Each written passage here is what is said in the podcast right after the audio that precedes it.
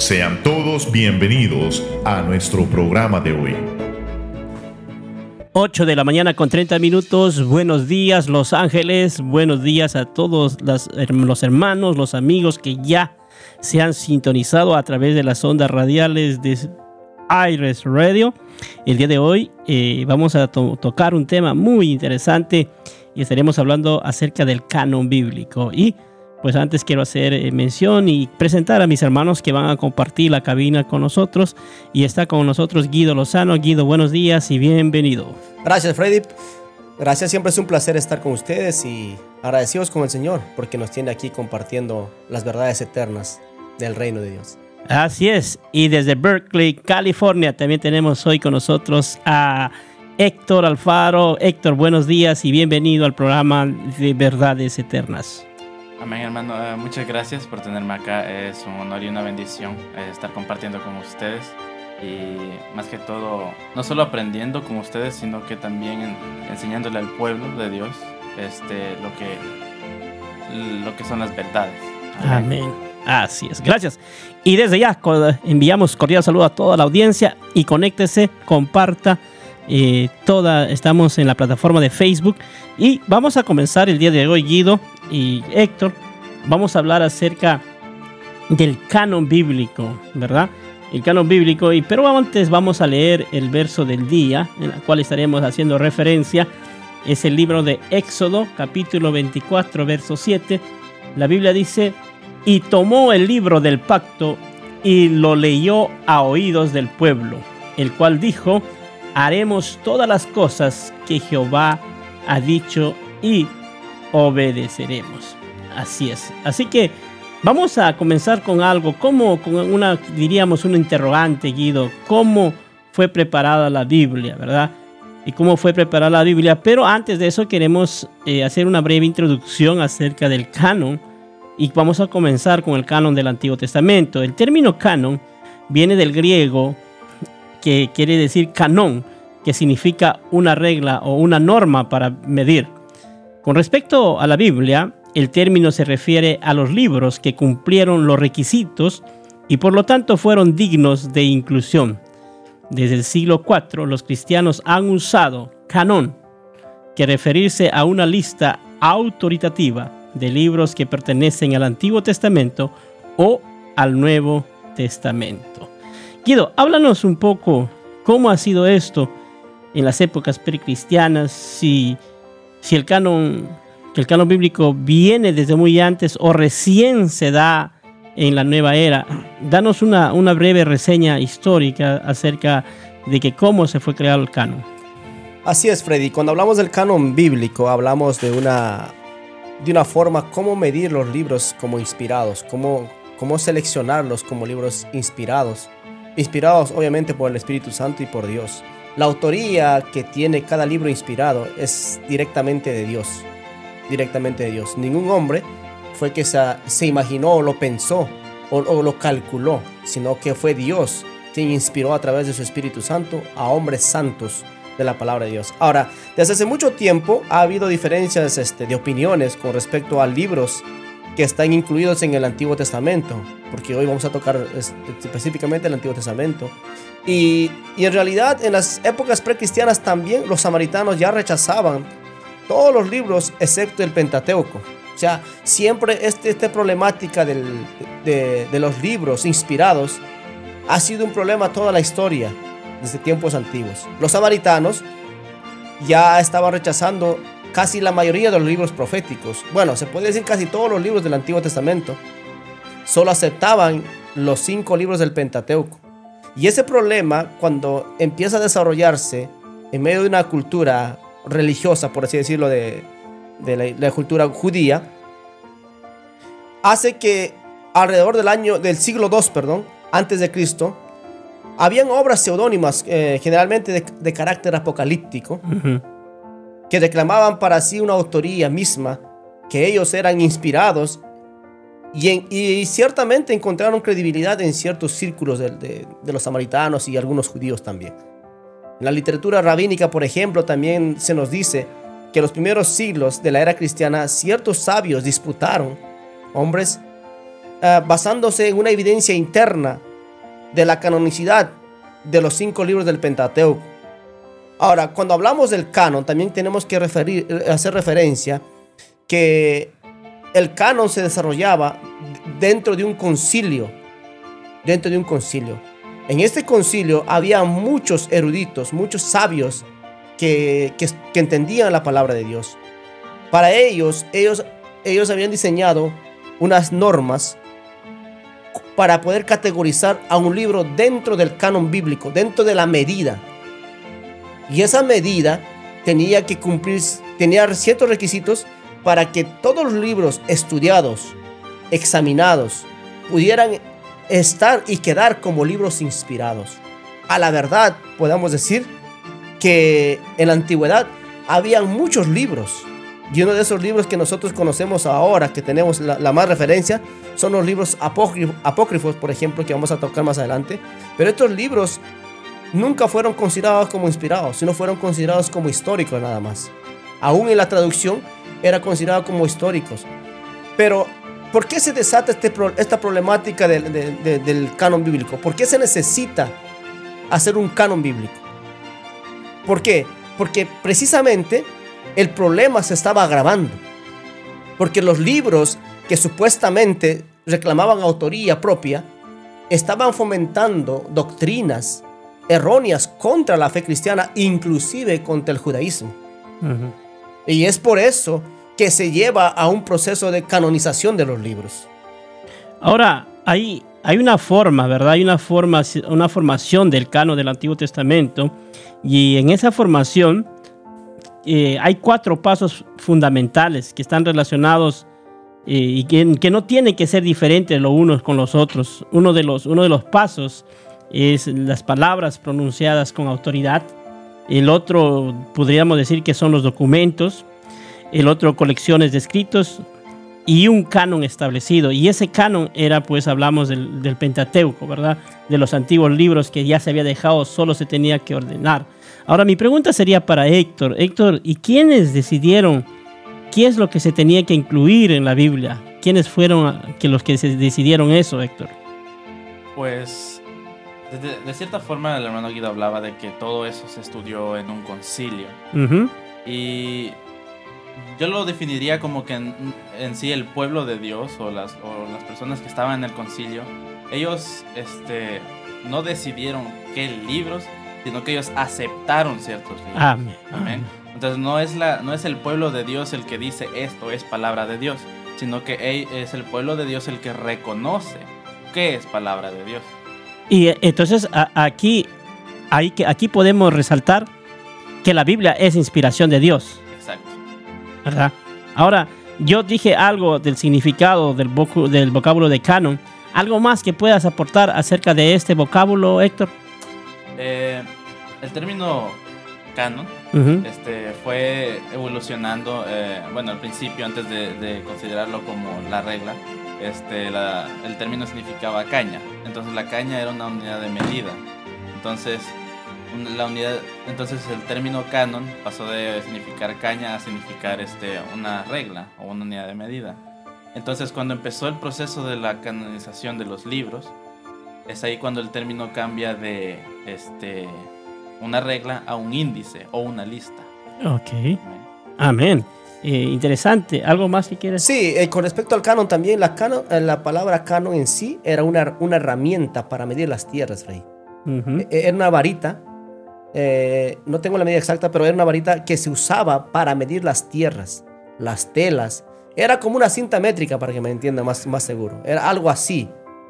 Pero ese concepto, esa idea para medir con exactitud cualquier cosa, se introdujo la terminología canon para medir con exactitud cuál era la palabra de Dios dada a los hombres. Algo que me, gustaba que decía Héctor es que los cristianos no, determinaron cuál era la palabra de Dios o cuándo era la palabra de Dios. Es más, ni en la época patrística no determinaron ellos simplemente ellos aceptaron, aceptaron que es determinado libro o escrito era palabra de Dios. O sea, no, nosotros, por ejemplo, cuando vemos a la iglesia tradicional, vemos un problema. que ellos asignan o ellos determinan qué libro son las que se tienen que leer. Los tienen que estudiar en el caso de, los libros apócrifos.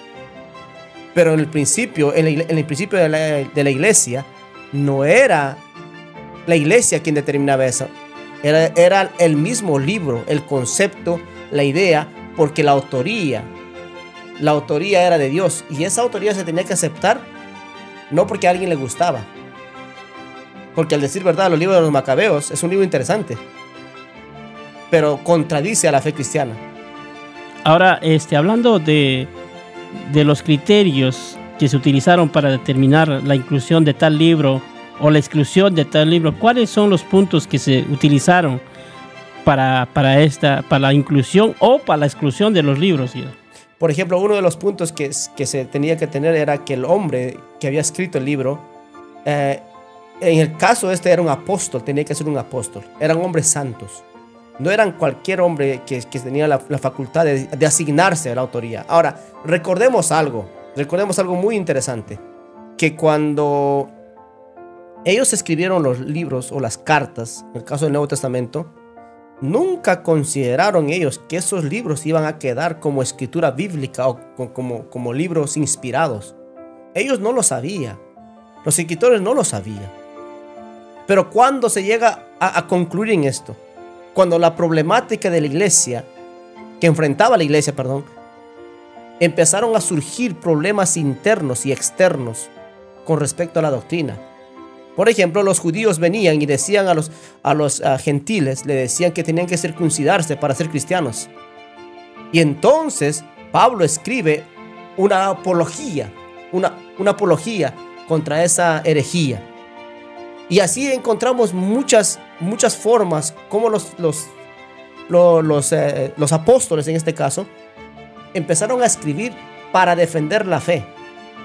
Y esa defensa de la fe llevó a que estos libros quedaran grabados.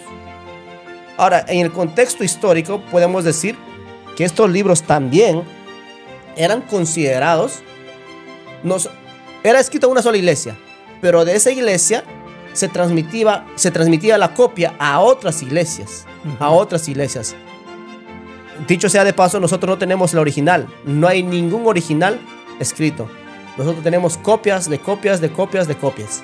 Y pero como la pregunta es, eh, gracias por la introducción, pero quiero hacerle a Héctor de igual manera, ¿cuáles son los puntos? Los puntos que se que determinaron para, les, para que la inclusión de, de, cada libro en el canon, Héctor. ¿Qué puntos se, se, se tomaron? Pues cuando se, se, analizaban los distintos libros, los distintos, los distintos libros tenían que, que cumplir con, con, ciertas normas. Uh -huh ya sea este, que el escritor fuera un profeta de Dios o un apóstol, ya sea que fuera un hecho que confirmaba un milagro o que el escritor este, des, eh, describiera ese milagro. Muchas veces estos milagros hacían la diferencia entre los profetas falsos y los profetas de Dios.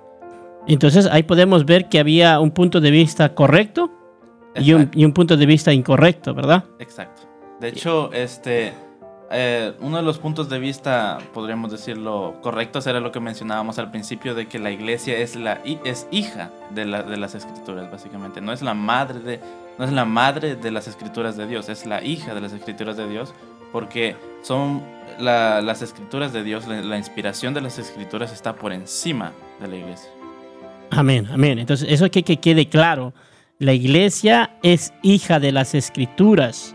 A base, a base, a base, a base de, esta, de, las escrituras, se forma la iglesia, se forman los ministerios, se forman todo lo que podemos ver en la Biblia. Eh, nos vamos a una pausa, ¿qué les parece? Y regresamos. No se desconecte. Este es Verdades Eternas.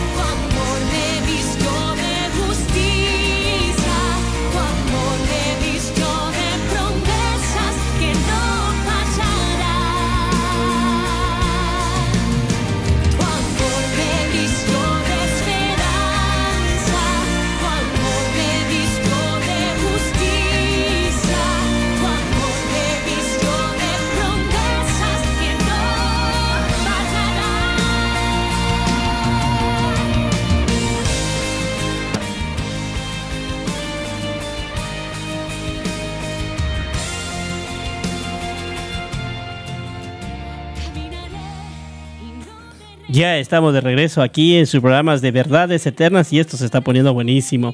Este, hablábamos acerca de los criterios, eh, eh, Héctor, criterios correctos, criterios incorrectos. Y decías algo que me, me gustó mucho, que la iglesia es la hija de las escrituras, no las escrituras hija de la iglesia, ¿verdad?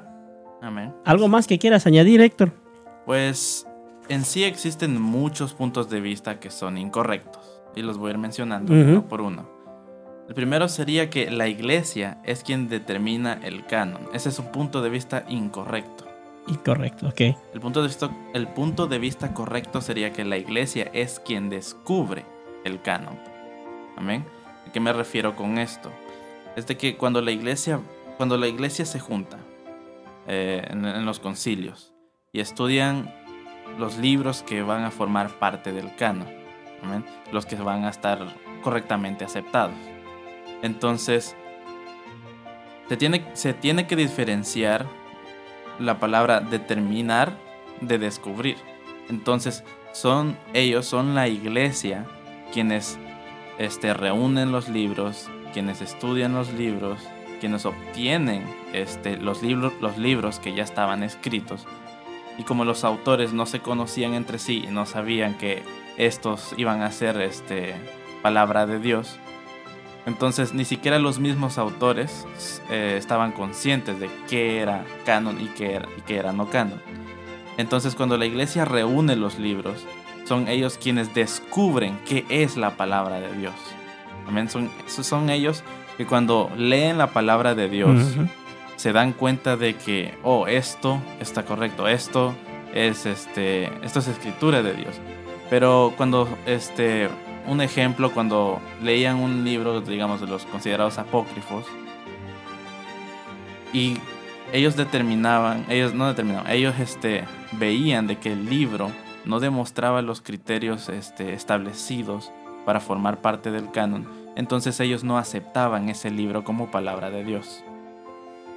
Y ahí podemos ver, eh, cuando hablábamos de las palabras pronunciadas con autoridad, para el pueblo de Israel, en el principio de la, de la canonicidad comenzó cuando ellos recibieron la ley por medio de Moisés Guido en el monte de Sinaí. Dios pronunció palabras duras y el pueblo se comprometió a obedecerlas y Moisés lo puso por escrito. Ahí vemos eso en Éxodo 24.3.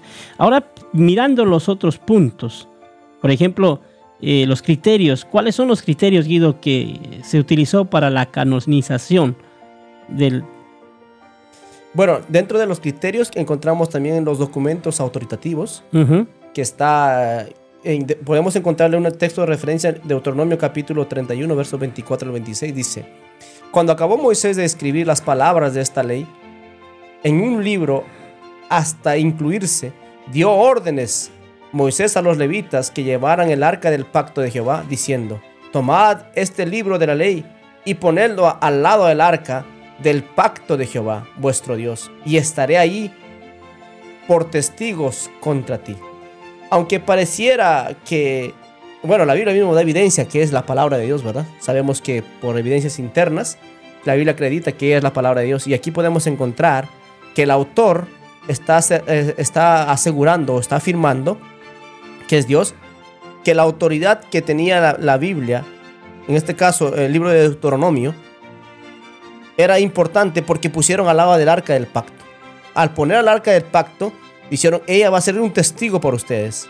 O sea, ¿se acuerdan cuando Jesús decía que la palabra los va a juzgar? Cuando la Biblia habla de que la palabra los va a juzgar, es porque estos documentos tenían una autoridad. Tenían una autoridad. Y esa autoridad era perceptiva. De, eh, por ejemplo, también hay otro libro que, que confirma, es Josué. Josué dice, nunca se apartará de tu boca este libro de la ley, sino que de día y de noche la meditarás en él. O sea, cuando un, una palabra o un libro afirma cierta, cierto concepto, entonces encontramos algo interesante, que, que tiene autoridad. Los documentos tienen una autoridad en sí mismo. No necesitan ser confirmados por nadie, ni necesitan ser afirmados por nadie. Solamente, como decía Héctor, estos libros fueron descubiertos, no fueron determinados. También el otra, el otra cosa que tenemos que, por otro punto, perdón, tenemos que tocar es que las colecciones de los escritos eran autoritativos también. En la división tradicional de las escrituras de la, eh, hebreas, en la ley, los profetas y quizás los escritos que pasaron una etapa de formación, iniciaron diferentes contenidos, por así decirlo, en este caso podemos encontrar la ley o el Torah, o que se conoce como el Pentateuco, que se ha, que se ha incluido básicamente con la forma o, alrededor de la época de David, en, el año 1000 antes de Cristo. Es posible que alguna revisión menor haya continuado realizándose a lo largo de los siglos, aproximadamente hasta el año 400 en la época de Esdras. Ahora, esto tenemos que entenderlo quizás un poquito quizás metódico esto, pero tenemos que entenderlo. Esto, es, esto daba a entender que el canon de los cinco libros del Pentateuco tenía relevancia para un pueblo que se estaba formando, Freddy. Porque así como una nación tiene una constitución y que todos se tienen que someter a esa, a esa, a esa constitución, entonces el pueblo de Israel que se estaba formando como nación, Dios le instituye unas palabras autoritativas, un libro autoritativo. Y dentro de ese libro autoritativo también había escritos autoritativos. O sea, tenemos que comprender una vez más que todas las cosas que nosotros encontramos en la Biblia son inspiración de Dios y no solamente termina en su inspiración, sino que es digna de obedecerlas porque tiene una autoridad una autoridad espiritual y una autoridad moral.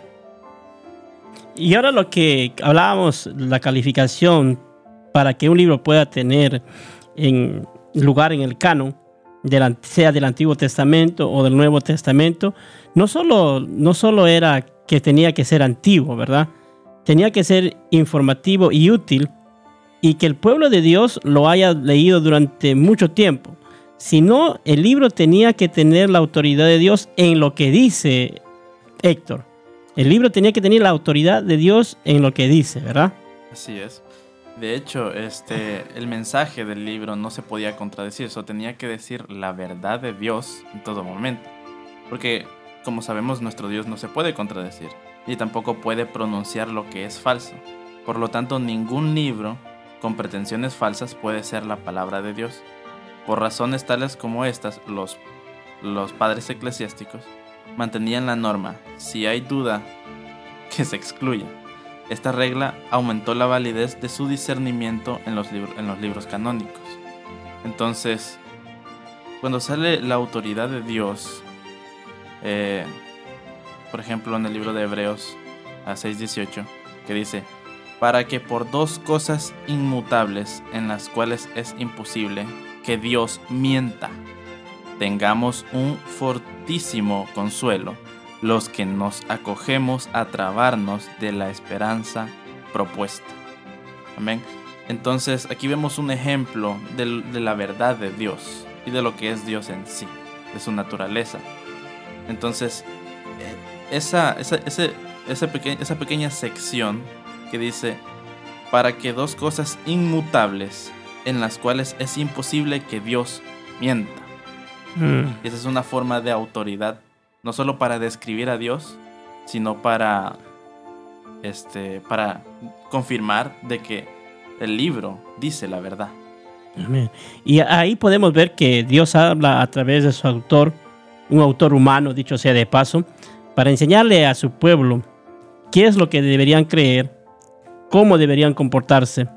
No solo es un registro de revelación, no solo es un- una colección de libros de la historia, ¿verdad? No solo, no solo nos enseña cómo se creó el mundo, cómo se creó el hombre, sino aquí Dios nos revela, revela, nos, nos revela a nosotros y nos enseña qué es lo que deberíamos creer, cómo deberíamos comportarnos.